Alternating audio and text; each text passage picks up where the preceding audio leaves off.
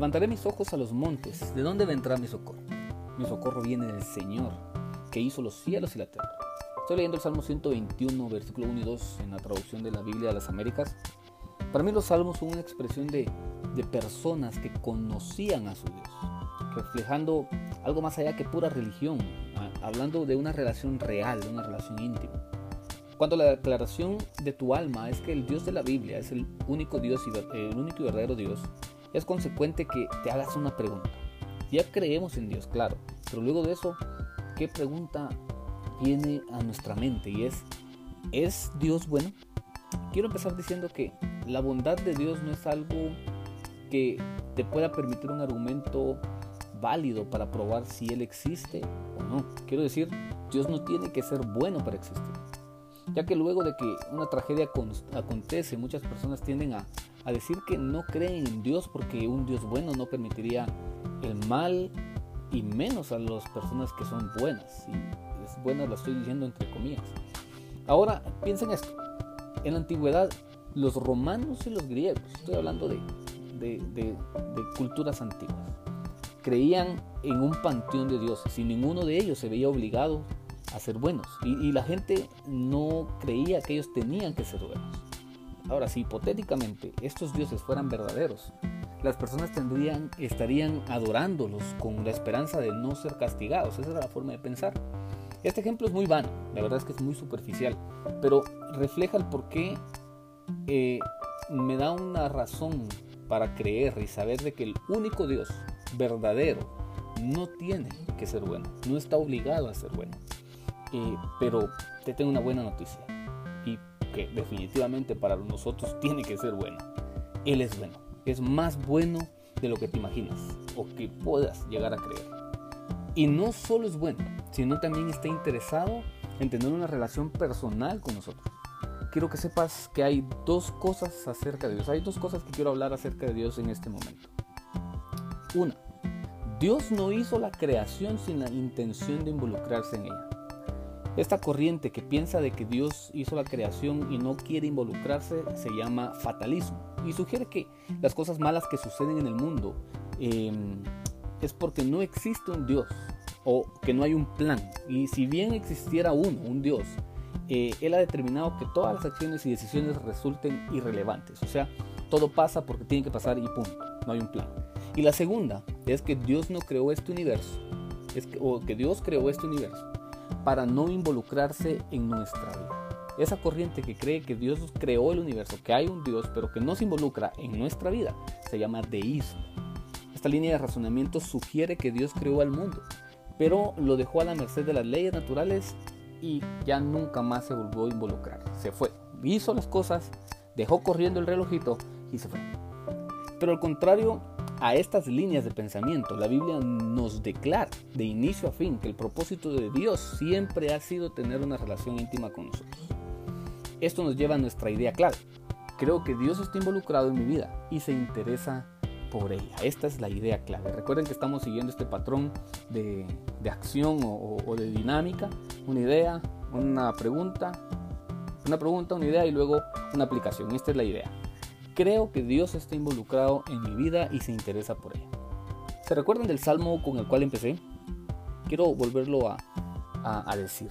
Levantaré mis ojos a los montes. ¿De dónde vendrá mi socorro? Mi socorro viene del Señor, que hizo los cielos y la tierra. ¿Puedes sentir cómo el salmista está expresando una gran necesidad de ser salvado, de algo que definitivamente él no puede controlar? Y aún en medio de esa incertidumbre, él declara que el lugar al que él decide ver, y dijo acá, decide hacerlo, es hacia arriba, ver hacia el creador de esas majestuosas montañas, quien sin duda tiene la capacidad de levantarlo de donde se encuentre en ese preciso momento.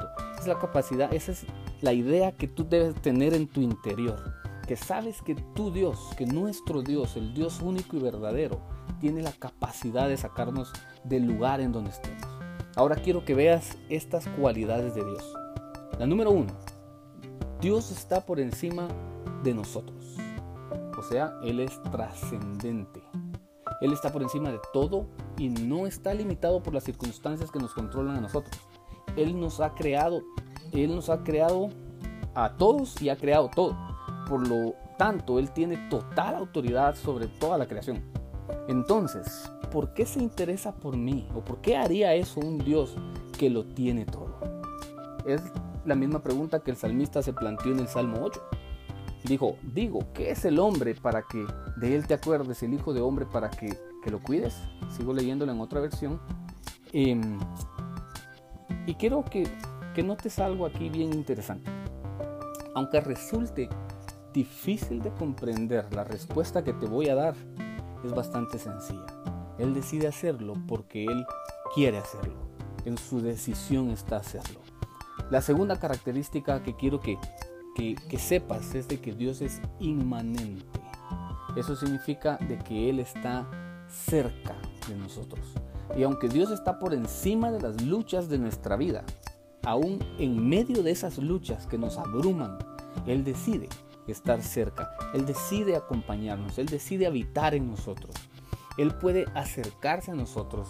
Y es interesante y aún eh, es interesante ver que aún Él decide no solo acercarse, sino que también decide amarnos con una intensidad con la cual muchos batallamos por entender.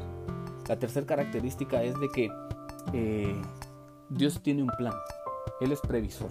Eh, Dios es un planificador. Estuve en una conferencia con, con, con mi pastor Eber Rivera y hablamos acerca de, de, la planificación. Los invito a ir a, la cosecha Community Church, la página de Facebook.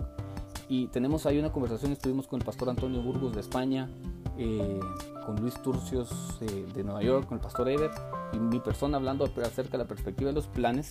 Pero llegamos a una conclusión y nos damos cuenta de que Dios es un Dios planificador, no es un Dios de azares, no es un Dios de, que no sabe qué es lo que está sucediendo, ni sabe lo que va a suceder o que las cosas lo agarran por sorpresa.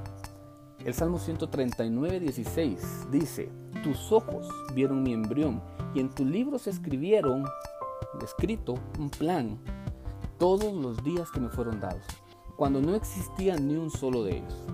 El plan que Dios está llevando a cabo para aquellos que confiamos en Él y lo seguimos es bueno. Tenemos que creer que el plan de Dios es bueno, siempre es bueno porque Él es bueno y por naturaleza Él va a hacer todo lo que de Dios salga, es bueno. Cada cosa que acontece en la vida del cristiano está orquestada por la bondadosa mano de Dios. Y ahora quiero terminar con la aplicación de esta creencia en nuestra vida. Vamos a la fase de cómo aplico, cómo aplico esta creencia de que Dios es personal en mi vida. En primer lugar, los caminos de Dios son más altos que nuestros caminos somos tentados a tomar decisiones frenéticas porque no podemos ver nuestro camino. No podemos ver más allá de la siguiente curva de la carretera. O los caminos de Dios son más altos que nuestros caminos ya que Él está sentado arriba en su trono. Cuando sintamos que no entendemos la instrucción de Dios, el plan de Dios, o, lo que Dios nos está diciendo a través de su palabra, debemos recordar que Él ve las cosas desde lo alto, nosotros no. La segunda conclusión que te quiero dejar es el Dios que controla la naturaleza y la historia nos conoce y se interesa por nosotros. En los evangelios Jesús mostró cómo Dios se interesa por nosotros y que Él es un, que él es un Dios que muestra cuidado por sus hijos. O sea, es, más, es, un Dios pero también es Padre. Y Dios no se, no se propone a perseguirnos, sino redimirnos, y no se propone a destruirnos, sino restaurarnos como muchos pretenden o quieren que creamos. Dios es bueno. Y la última aplicación que quiero que quede en tu mente y en tu corazón es que Dios está llevando a cabo su buen plan nuestras vidas. Dios está llevando un buen plan, está ejecutando un plan muy bueno, más alto de lo que tú puedas creer en tu vida. Y así, eh, como está escrito en Filipenses 1.6, que Pablo escribe estando convencido precisamente de esto. Estoy leyendo en otra versión que no es la Reina Valera 60 ni, ni la versión Las Américas. Pero dice, estando convencido precisamente de esto, que el que comenzó en vosotros la buena obra, la perfeccionará hasta el día de Cristo Jesús. Hasta que Cristo venga, nosotros estamos en un proceso de perfección y transformación. Entonces, esto no significa que debas eh, dejar de batallar y luchar por ser una persona eh, voy a decirlo de esta forma, agradable delante de Dios. No porque tengamos que hacer obras para alcanzar eh, el amor de Dios, sino que por amor nosotros queremos ser agradables delante de Él. Entonces, si creemos verdaderamente que Dios se involucra en nuestra vida cotidiana y se interesa por ella, podemos saber que cada mañana, cuando nos despertamos, su deseo es mostrarnos su plan, incluirnos en su cuadro general y hacer que nosotros sigamos su voluntad. También podemos saber que en los momentos difíciles Dios estará con nosotros y nos acercará incluso más a Él. Ojo lo que estoy diciendo, los momentos difíciles y las cosas críticas de esta vida debemos verla desde la perspectiva del plan de Dios. No es lo malo está sucediendo porque hicimos mal, sino que lo malo está sucediendo y es tiempo de acercarnos a Él. Su anhelo es mantenernos a su lado sin importar cuáles sean las circunstancias que podamos estar atravesando.